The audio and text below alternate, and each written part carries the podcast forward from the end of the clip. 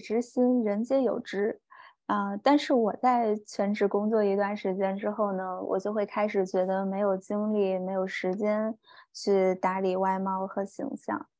主要是因为睡眠不足。因为我们当时呃工作的这个压力和强度还是都挺大的，每天平均不足六个小时的睡觉时间。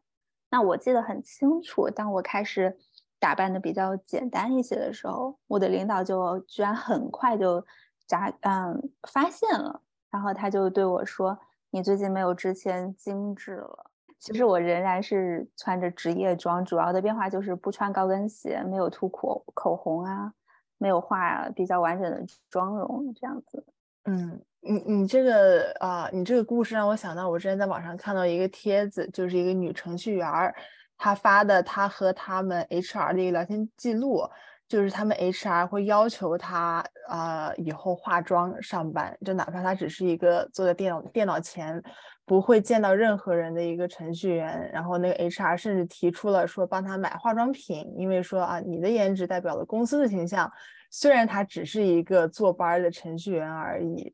就让我想到说，我们对男程序员的刻板印象就是啊，不修边幅啊，格子衫啊，但反而哪怕对女程序员这种。高强度的脑力工作者也会要求他们变得更好看，呃，同时也让我呃想到我疫情期间一段经历，因为我在大一、高高三乃至大二的一段时间都是非常注重自己外貌的，就是每天早上会纠结说今天要不要戴隐形眼镜啊，然后要不要化妆啊这样的。然后疫情以后呢，就是每天在家里待着。刚开始因为上网课也会想说捯饬自己一下，然后后来就也不管了。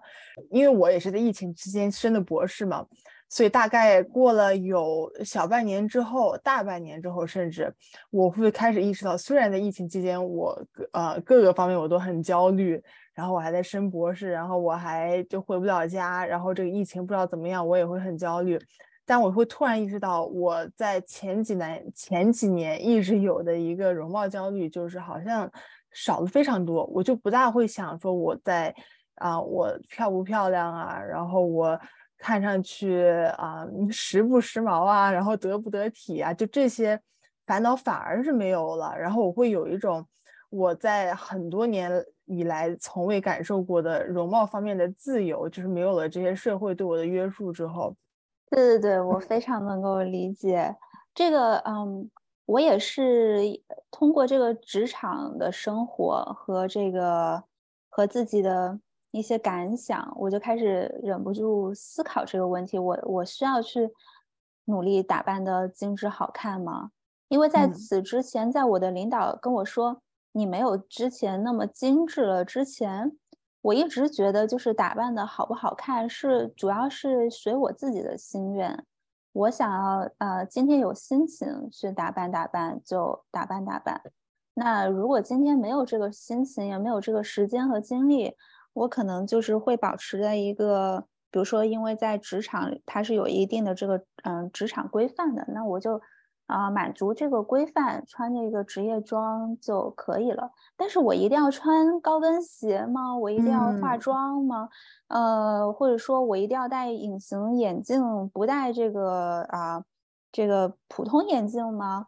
这些呃，这些虽然说虽然说或或许会在外貌上面有一些好看的这个，嗯嗯，好看的情况，但是。它会给我带来比较多的这个时间上面和精力上面的一些消耗，嗯，那我就由此又想到，就是也看到最近日本他们也有一个运动叫酷土，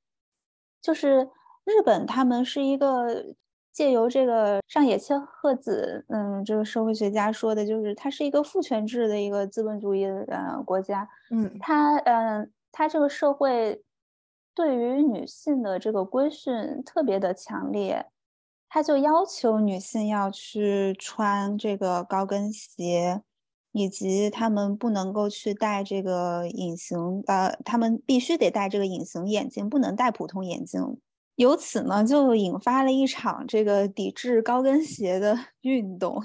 这个叫“酷土”，还挺挺有意思的。我我想说的就是，我特别能够有一些切身的体会。因为一个是呃我在职场呃作为一个呃个子比较小的女生，我初入职场的时候会比较注重自己的形象，会尽可能的去尽善尽美的去啊去打扮打扮。那我会觉得，哎，比如说我穿高跟鞋的时候，会会觉得自己会更有气场，更有职场范一些。那的确，外界对我的评价也是说，哎，你这样子很有气场，看上去很职业。嗯，当时这种正向的外界给我的评价是让我觉得很有，嗯，很有一些这个价值感和一些一些尊重，外界给我的尊重的感觉。但是。当我们嗯，在一个长期的高压的工作环境之下，男生他们没有需要花太多的时间和精力在这个打扮上，而我仍然被被这个隐性的要求去穿着高跟鞋去画一个比较好看的这个妆容的时候，这其实是对我来说挺大的一件一个一个差事，它就变成了一个工作。那。再再联系到这个呃日本这个情况啊，日本它要必须要求女性穿高跟鞋。你穿高跟鞋长期进行活动，它一个是肯定会限制你的活动啊。对你穿高跟鞋肯定不如你穿嗯其他的平底鞋呃运动起来更方便更自由。对，那呃尤其是穿高跟鞋还可以联系到。啊，像这个一些很多明星，尤其是英国的这个维多利亚贝克汉姆，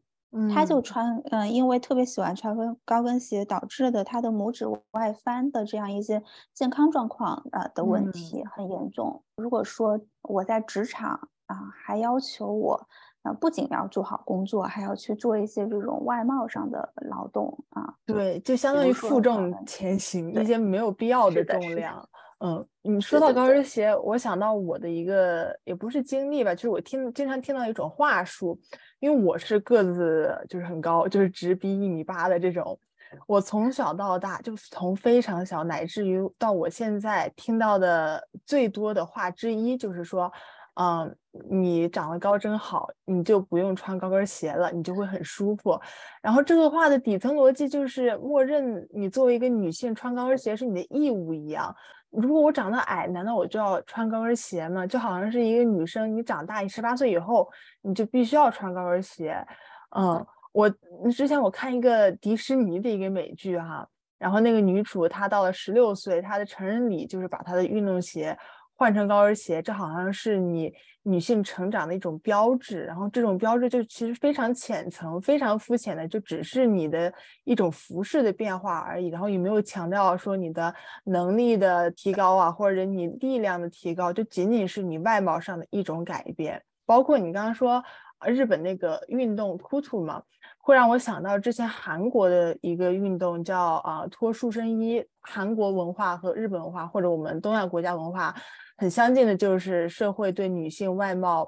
的束缚还是蛮多的。然后那些韩国女生呢，她们通过剪短自己的头发，然后包括砸烂自己化妆品，用这么一种相对比较激烈，然后相对比较极端的方式去反抗社会对自己外貌的压迫。就其中一个女生的呃采访，她就会说，啊，我在参与这个活动之后，我在剪短发之后，我会发现。我做别的事事情时间多了，我有时间去读书，我有时间去运动，而不是花，而不是会花很多的金钱和时间都在怎么研究我的外表上。在我疫情这段时间，我开始啊，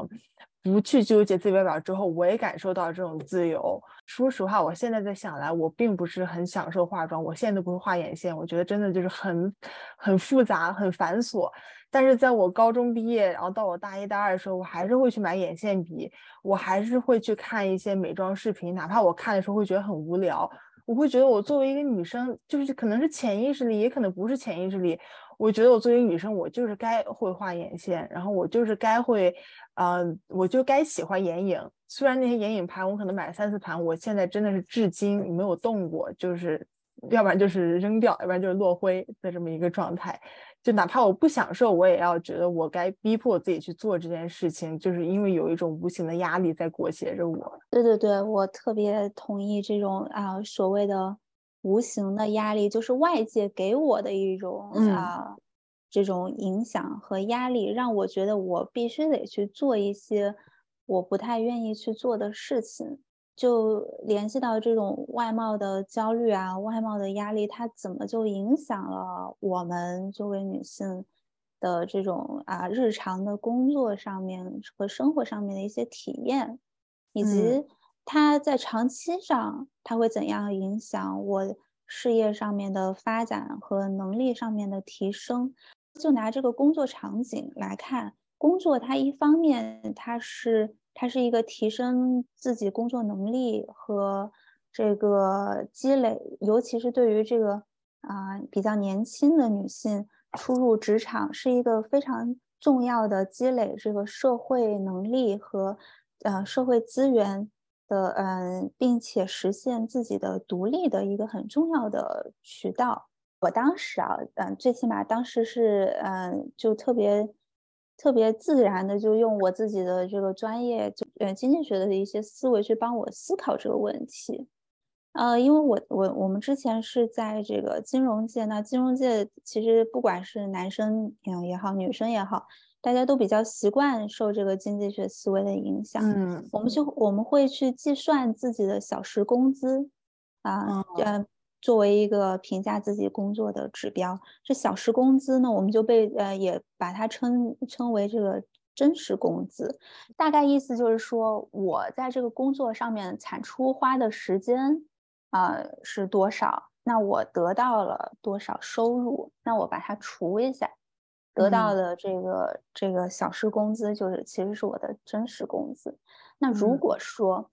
啊，如果说大家呃都是通过校招进来的这个啊分析师，那我们的这个工作职责主要是去产出一些基于分析的嗯这种呃观点和和这个知识，跟这个外貌不直接相关。那么这个这个工作它它本身其实呃其实就是靠分析嘛，它跟我的外貌没有关系，也跟男呃是男生还是女生没关系。那假设我和另外一个男生工作效率差不多，我们都是刚刚被招进来的，也就是意味着我们在这个产出上面，这种智力上的产出上面花的时间是差不多的。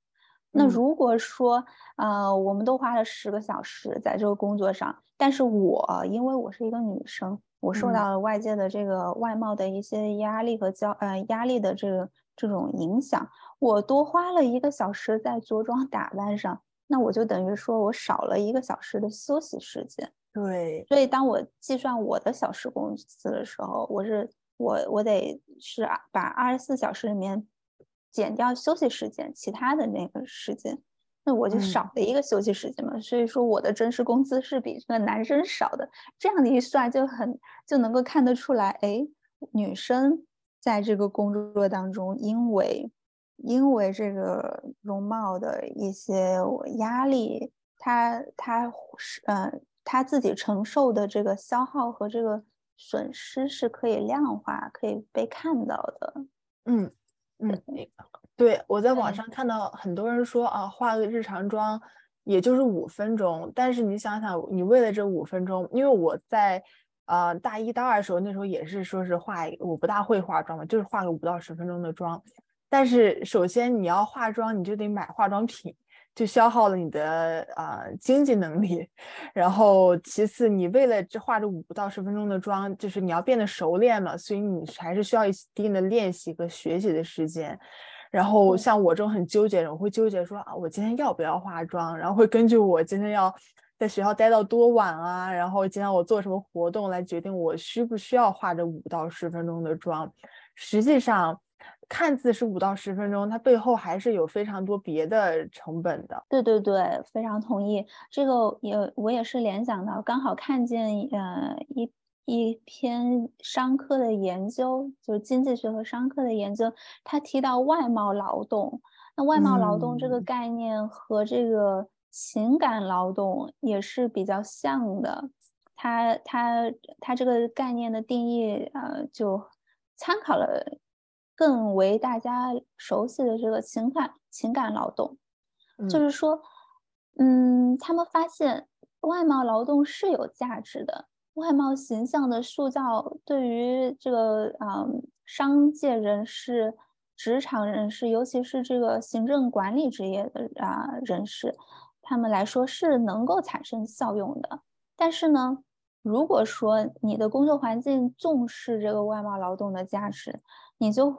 你就得去付出体力上的、智力上的和金钱上的资源在这个打扮上。具体说，就像你刚刚提的这个例子啊，虽然说只是要化五到十分钟的妆，但这个背后。是有很多这个体力上的、智力上的和金钱上的这个这个消耗的，对，涉及到这个消费啊，你要去买这些化妆品，你要去考虑我到底买什么，嗯，然后以及我计划怎么去用它，我怎么去保养它等等。优秀的这个这个男性企业家，嗯，代表就比如说像乔布斯，他是一个极简主义者。他不在乎自己的外貌，他就呃曾经在他自己的这个呃嗯嗯自传里头提到说，他为了全身心的投入到最重要的工作上，他的衣橱里头都是牛仔裤搭配黑色上衣，这就可以看得出来，他极度的减少了自己在这个外貌上面的一个时间的消耗，呃，从而极度的。啊，极致的这个分配最多的时间给他自己最重要的工作和最想做的事情上，这个和他的成功是有非常大的关系的。对，那女性，尤其是普通女性，她刚刚进入职场，她是不是也能够比较自由的随自己的心愿去分配自己的时间和精力呢？因为社会看到女性第一眼就是会看到她们的外貌，然后可能。如果真的能看到的话，才能看到她们的能力。也是前两天我看到在网上看到一个帖子，一个非常优秀的啊耶鲁大学的青年教授，他好像是刚刚啊刚刚啊入的教职嘛。就是这个女生，她可能不是传统意义上的美女，但是也无所谓啊，就人家是从事学术工作，其实跟她外貌一点关系都没有。但是底下的评论大多数都是针对她的外貌的，就是说。她这里长得就是不够好看啊！当时我就是非常的疑惑，因为他的工作跟外貌一点关系都没有，就为什么还要针对他的外貌？而且我就是之前读到一篇研究哈，就是说，当你关注一个女性的外貌的时候，你就会你就会觉得她不够有能力。嗯，对你，你这个也启发到我刚联想到你刚刚说的这个程序员的这个案例。因为这个程序员他的这个绩效，主要是去看他的这个程序写的好不好。嗯啊，如果说他想要去获得这个晋升的一些机会，或者说他想要去换一份新的工作，他在应聘的这样一个过程当中，啊，肯定是会去被人考察他的他的这个核心的工作能力的。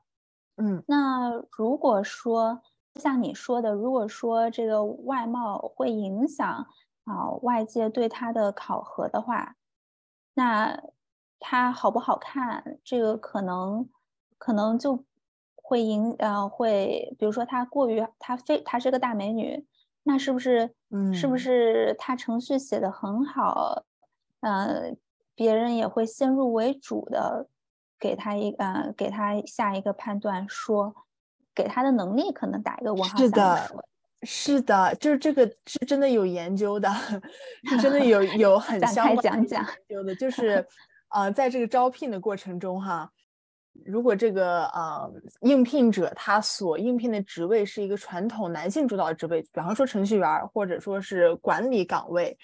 如果是她是一个女生的话，并且她长得好看，然后她就会。被认为不适合这个行业，就是对比男性和对比啊长得没有那么就传统意义上没有那么好看的女性来说，一个好看的女性就会认为不适合一个男性主导的行业，就可能是因为当你看这个女性，你觉得她比较漂亮的时候，关于一些啊女性刻板印象也会被激发起来，你可能会觉得她啊不够聪明。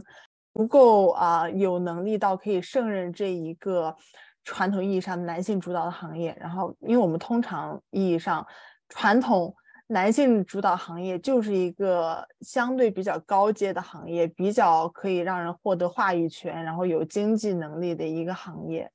呃，根据这个程序员这个，我还想再说一个，就是我还看到国内的有一些现象，它会有这个所谓的程序员鼓励师的这种工作。嗯，这的确是在一些。一些公开招聘网站上面、APP 上面是能看到这种职位的。曾经还有一些这个社会新闻报道过，程序员鼓励师，其实就是说他去鼓励这个男性程序员去加班加点的更高效、更开心的去工作。那这个程序员鼓励师他的主要的工作职责就是去啊去。给一些精神上面的鼓励，应聘标准就是他得是好看的美女啊，活泼的这个，哎，类似于啦啦队的这种，这种 是有点赛博，是不是？这完全就是把女性当做资源一样的。对对对，那很联想到。对啊，联想到你那个你说的这个要求女程序员带妆上班，那似乎其实就是将这个程序员鼓励师的工作也分配给了女程序员。所以说，女程序员她可能实际上只是拿着一份程序员的工作，干了两个工作，一个是写程序，一个是鼓励男程序员。嗯，然后甚至还要花钱在这个化妆品上。对对对，时间。那这个。对，那如果说我们假设这个啊，你写程序啊的这个工作，它对于你提升自己的技术能力呀，写程序的能力是有一有这个有相嗯高度相关的，这就会影响他女程序员的能力的提升。那如果说这样一个现象被大家都知道了，被推广开来了。他换呃换别的公呃公司去应聘别的公司的时候，别的公司的 HR 肯定也会啊进行一些性别上面的这个区分和考量。对，我觉得这是呃当然这是一个在假设的一个环境下去去去这样讨论的一个情况吧。像你刚刚也提到呃这个有一些行业它是它是。他会觉得更好看的女性不适合，那有一些行业他可能反而会会更关注这个外貌一些，比如说有一些行业它的核心价值就和这个外貌相关，像美妆啊、时尚行业，是的，是有一些行业它对它它和这个外貌美不相关，我觉得也可以去分开来讨论，看看他们。不同的这个情况，外贸劳动上的一些价值和和对于女性的这个影响吧。是的，因为我觉得这也是一个很大的，嗯，算是误解嘛，或者是很大的压力来源，就是可能来自于明星啊、美妆博主啊、网红啊。但是，可能很多我们想不到的点是，就是这些职业的人，他们把时间花在自己变美上。是为了工作，他们是可以得到经济上的回报和地位上的回报的。但是我们普通女性，我们从事一些和外貌无关的职业的话，我们在外貌上投入过多的精力和时间，对自己是一种消耗。嗯，这个哪怕到我现在，我认为是自认比以前好很多了，我现在还是，呃，很惭愧的说，就是 就是还是会常常会感受到一些外貌上的压力。比方说，我上周。嗯，长了一颗痘，然后留了一个痘印。我其实平时是不化妆的，但是在我留痘印那天，我看到镜子里自己就是就是感觉到了一种不自信，然后就是拿出了我很久不用的遮瑕，然后就把那个痘印花两分钟一到两分钟时间遮住了，然后晚上又花了呃一到两分钟时间卸了一下妆，在那一刻我是就是一种很矛盾的心情吧，就一方面呢。嗯，是看到了可能跟平时相比，脸上没有那么完美的自己。然后另外一方面呢，就是因为又为自己就是遮盖住这个痘印感到了一丝的耻感，就是嗯，就是这种矛盾的心情，还是让我还是觉得很不好受的。是的，嗯，感受到一种耻感，可能是说觉得自己好像屈服于这种外界的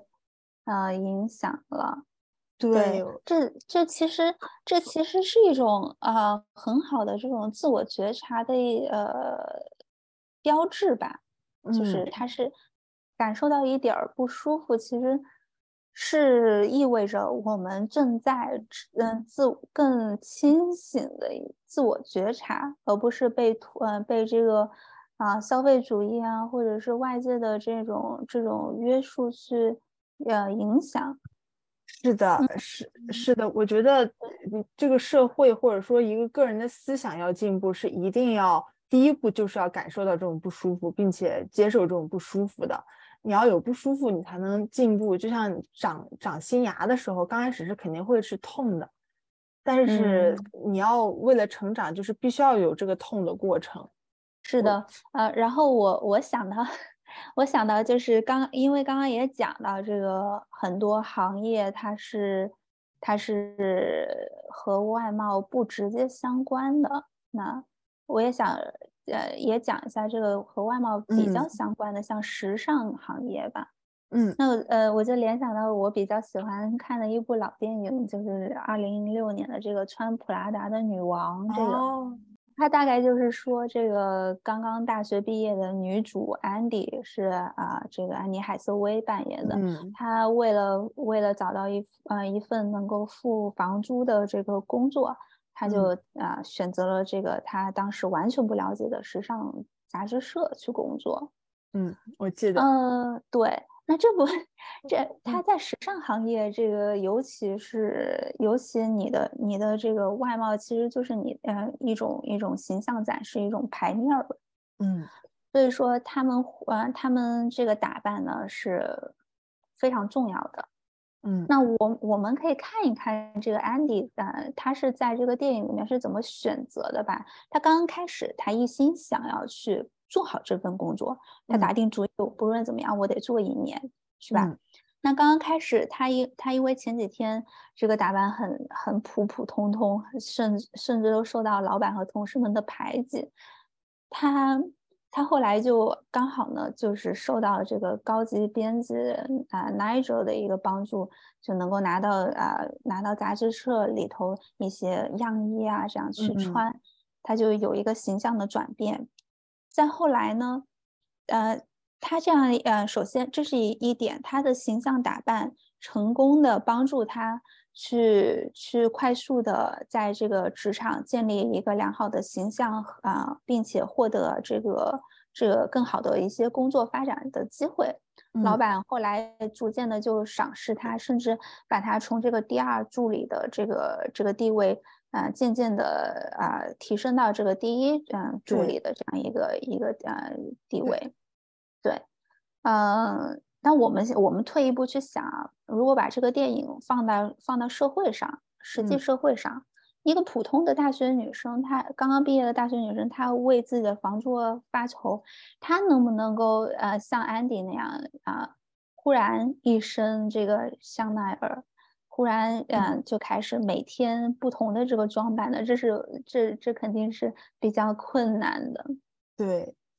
然后再第二个就是我们如何的去进行进行一个自主的选择呢？呃，安迪他他在这电影里面是有一个选择的，他在最后他换了工作，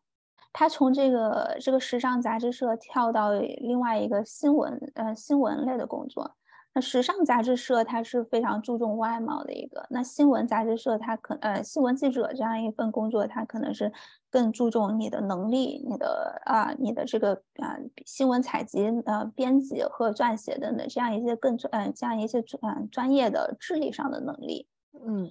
可以很很显性的，就是通过电影看见他，呃，之前作为这个呃杂志社工作的助理，他需要穿很细的高跟鞋，干很多不管是智力上的活，还是那呃体力上的活，帮这个老板遛非常庞大的这个狗啊，等等搬这个重东西啊，他都是穿的非常漂亮，一而且穿的是特别细的高跟鞋。嗯，那他换成这个新闻工作之后呢？看的，嗯，很明显就是他没有穿细高跟了。那这是一点。哦，我从这个电影里面获得的这个感想就是说，一个是去了解清楚适合自己的工作环境，它的各种各样的压压力和约束。嗯，另外一个就是去了解自己真正想要的是什么，自己真正适合什么，然后去做出一些改变。如果说我是一个不不想要花很多时间在打扮上的，那我我会我可能会像安迪那样换一个工作。嗯，那当然在这那部电影里面也有一些特别热爱时尚的，他们也热衷于去啊继续在这个时尚行业去耕耘。那他们他们呃，这也是一个一个很好的价值选择，就是将个人的这个选择和尽可能的和一个和一个合适的这个工作环境去进行匹配吧，可能是这样。那另外一个最后就是我我也希望就是工作环境里头，他能够尽可能的去去明细一下这些要求，比如说在这个新闻新闻界的工作。在这个，在这个啊写代码的这个互联网科技类的工工作里头，在这个金融界的工作里面，是不是有必要有有一些隐性的这种对于女性啊外貌的要求呢？我觉得可能可能不必要，可能降低这方面的一些隐性要求，会更有助于啊我们的这个啊生产力的一些提升和能力的。工作工作能力的提升和工作的一些产出，就像你说的这个这个教授，这个女教授，她她的核心价值就是去产生一些智力的成果，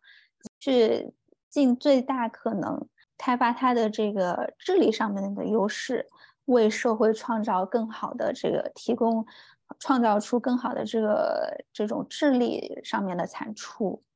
那如果说外貌外界因为她是女性而对她，呃产生对她有更多的这种外貌上面的一些外貌劳动方面的一一种期待和要求的话，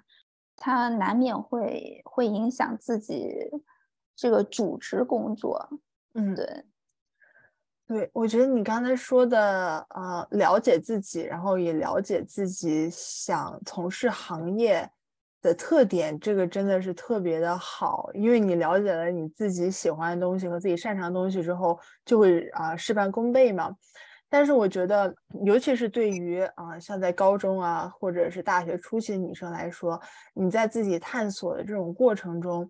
一定要最大化的，就是要思考有没有最大化的展望到了自己所有的可能性，然后有没有努力的说是要踏出自己的边界，因为你在自我探索过程中，很容易的就会被社会给你的规训所裹挟掉，你可能会被一些隐性的、显性的、自己有意识的、无意识的被一些社会的规则，然后社会的一些非常小的一些点就会。思想就会被控制住，就像我曾经会很坚定的认为说我是不适合学数学的，我是不适合做理科的。现在虽然我啊我的博士的专业可能算是。人文社科或者说是行为科学，并不是特别硬核的理科，但是我这方面我在读博过程中，对于统计和对于编程的要求还是蛮高的。然后我现在觉得我是可以做的，哪怕我可能做学的比别人慢点，但是我是可以做的，不像是我曾经的一种的思想是我是绝对是学不会的，我别人可以学会，我学不会，可能我就是比别人笨。这就相当于我已经给自己上了一层枷锁了。然后我常常会反思说，我能那么舒服的待在我给自己的舒适圈，待在我给自己的啊这种相当于牢笼里，是不是一部分的原因是因为我是一个女生？我到这这种的声音是说啊，女生学不好数学，女生学不好理科是可以的，所以我不会给自己这种压力，让我自己会突破边界，让我自己会花花更多的时间去做一件这这个我认为我自己不擅长。但可能会对我自己很重要的事情，嗯，对，非常同意。一方面就是，呃，所谓的这个个人的这个自下而上的一些一些行动吧，嗯，这个这个，比如说，呃，你像你刚刚说的这样努力的去突破边界，首先察觉到自己的环所处的环境是什么，究竟有什么有什么有形的、无形的、能改变的、不能改变的这些束缚。对，另外一个就是去进，从而进一步的更好的去做一些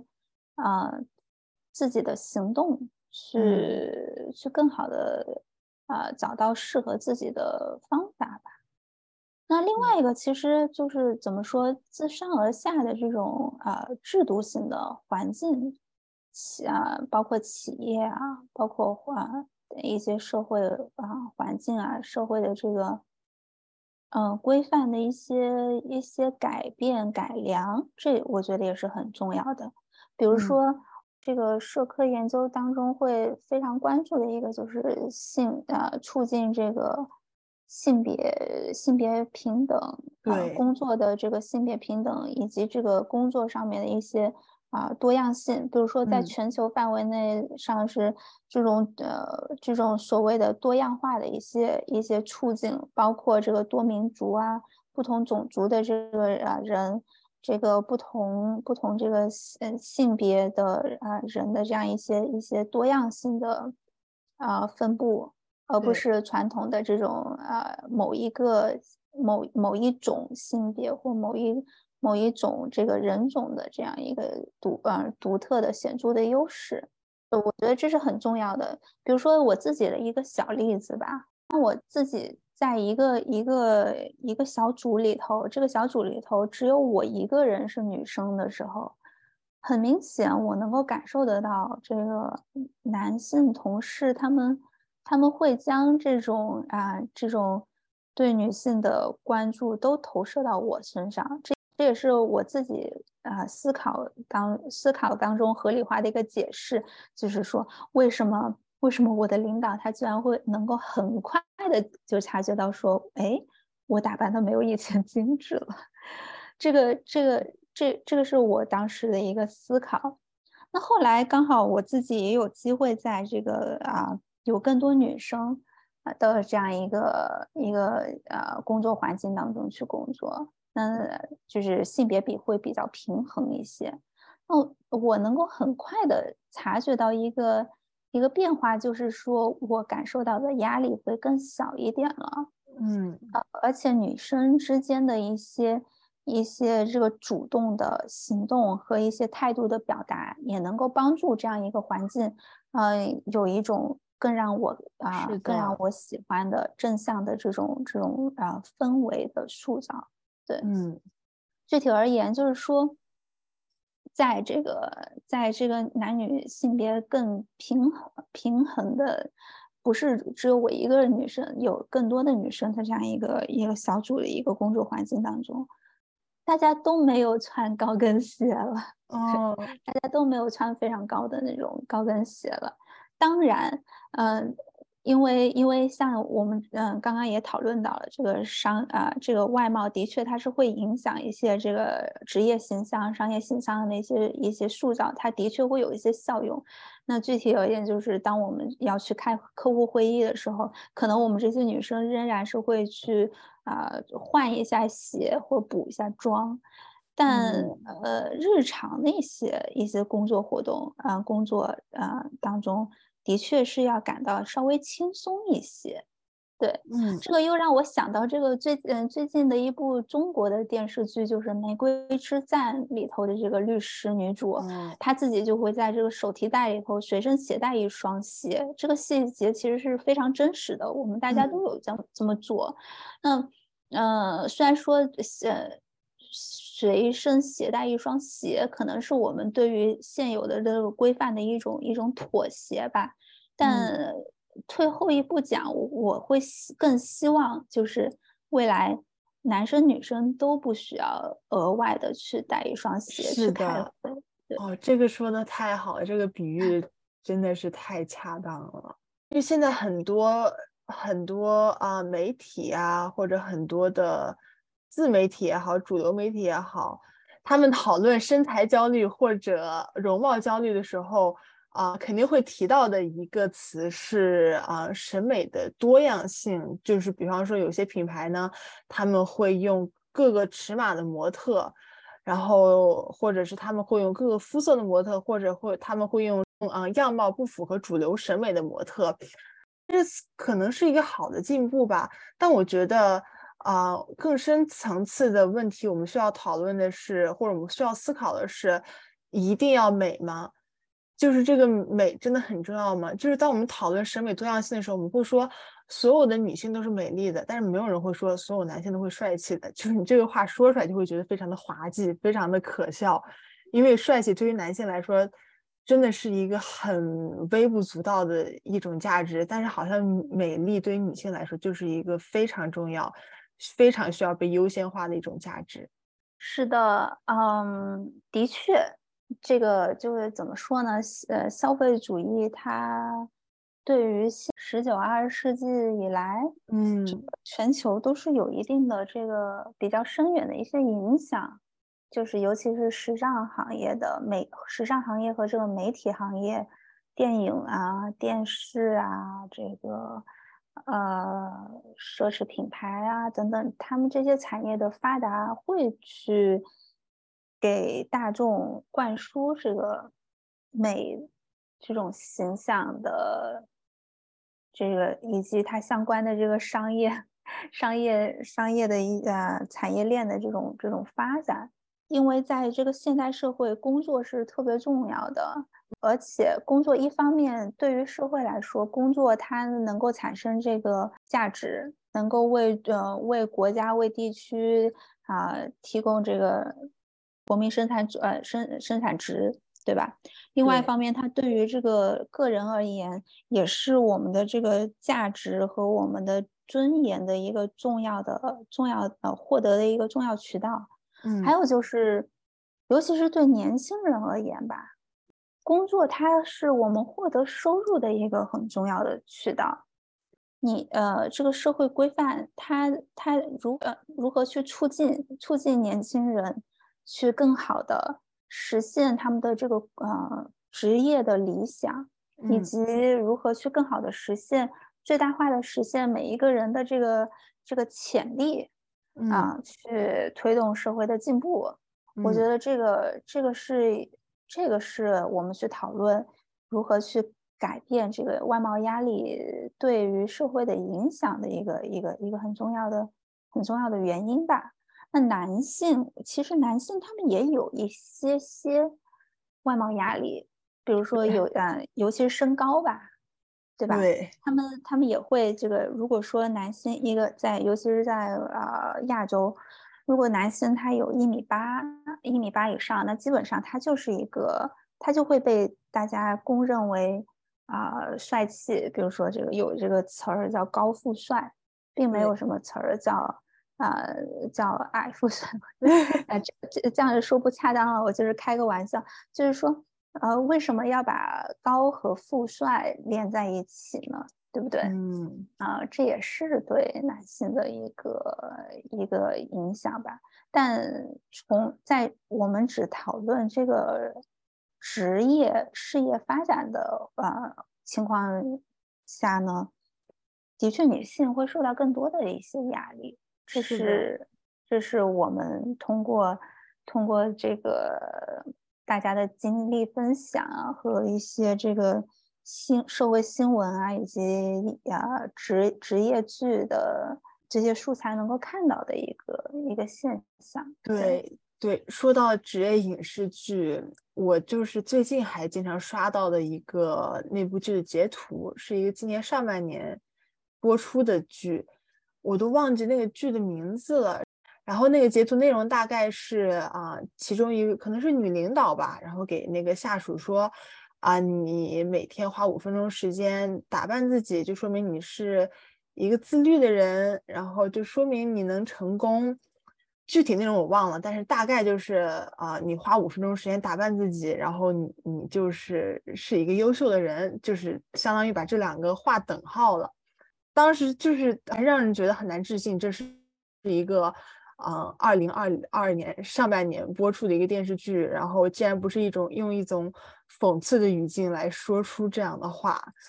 包括你刚刚也说，对男性来说也有一些外貌压力，但是对于男男性来说，他们要达到一个比较好看的标准，真的是比女性要简单很多。他们只要保持干干净净的，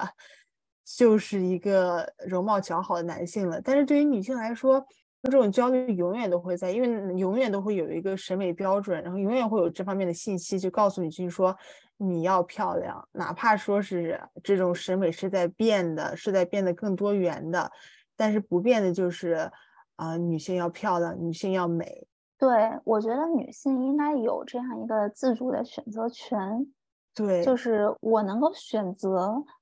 在这个啊干净卫生啊文明的基础之上，我我在根据自己的意愿选择。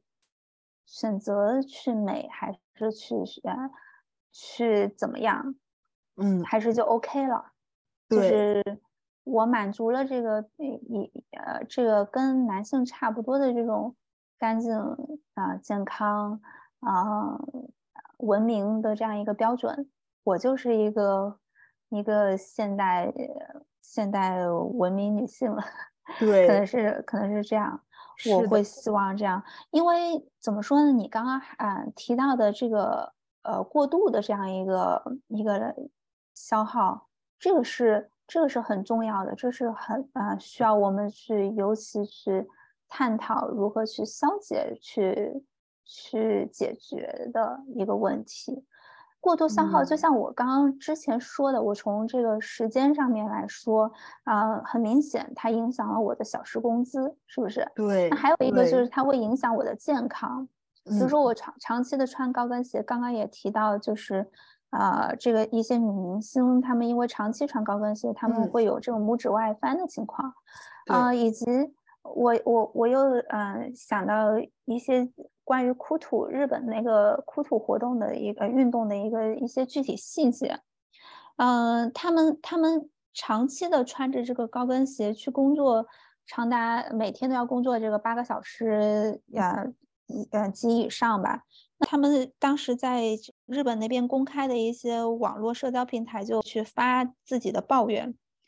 嗯，比如说这个脚趾头啊都会磨出血啊，等等这些情况，这的确是影响了女性的健康。而且对于工作，对于这个工业而言呢，它也影响着这个劳动力的生产啊生产力和生产效率。因为你影响了一个劳动力，它的工一个劳动力群体，它的工作健康，它的它的健康的话，肯定你是会会影响它的它的这个生产效率的嘛。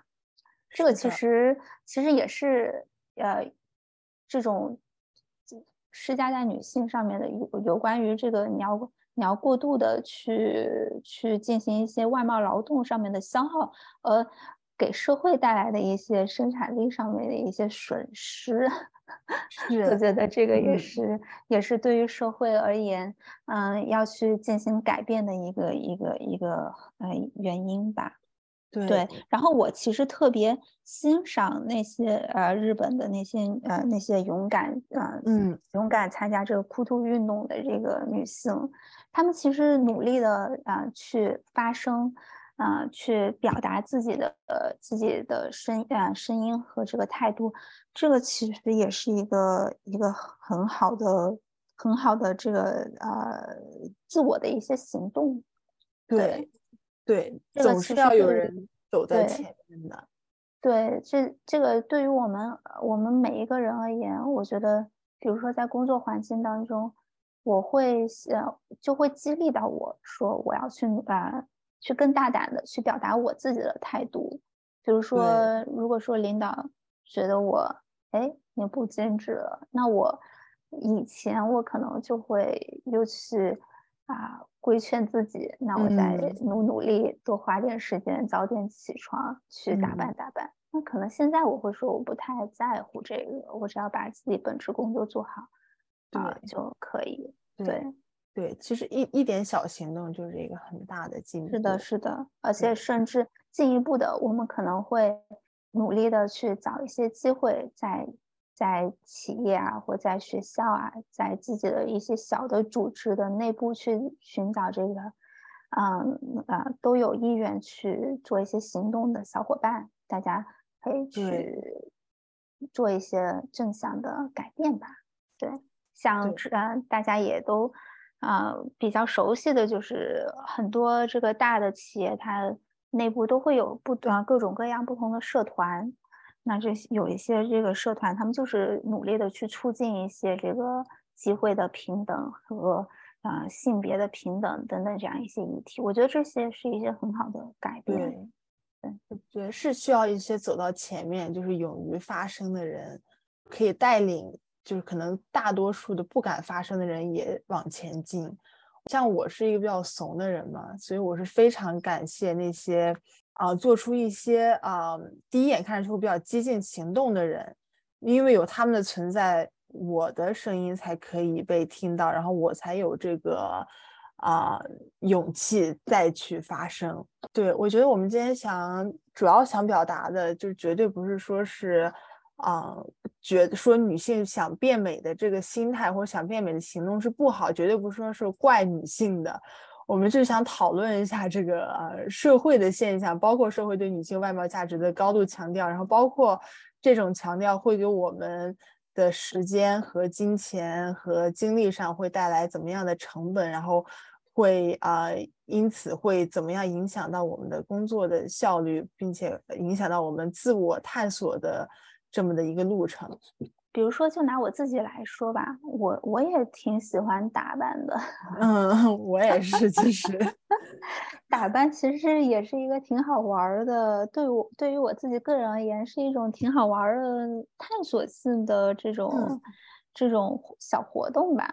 对，但但我会希望就是我自己有更多的选择，自主的呃决定权，去决定我什么时候想要去做这个活动。什么时候不想去做这个活动？嗯，尤其是尤其是对于我自己个人而言的话，我在工作当中希望我有更多的这个实呃实践呃实践的机会，能够去更有精力的投入到工作能力的提升上。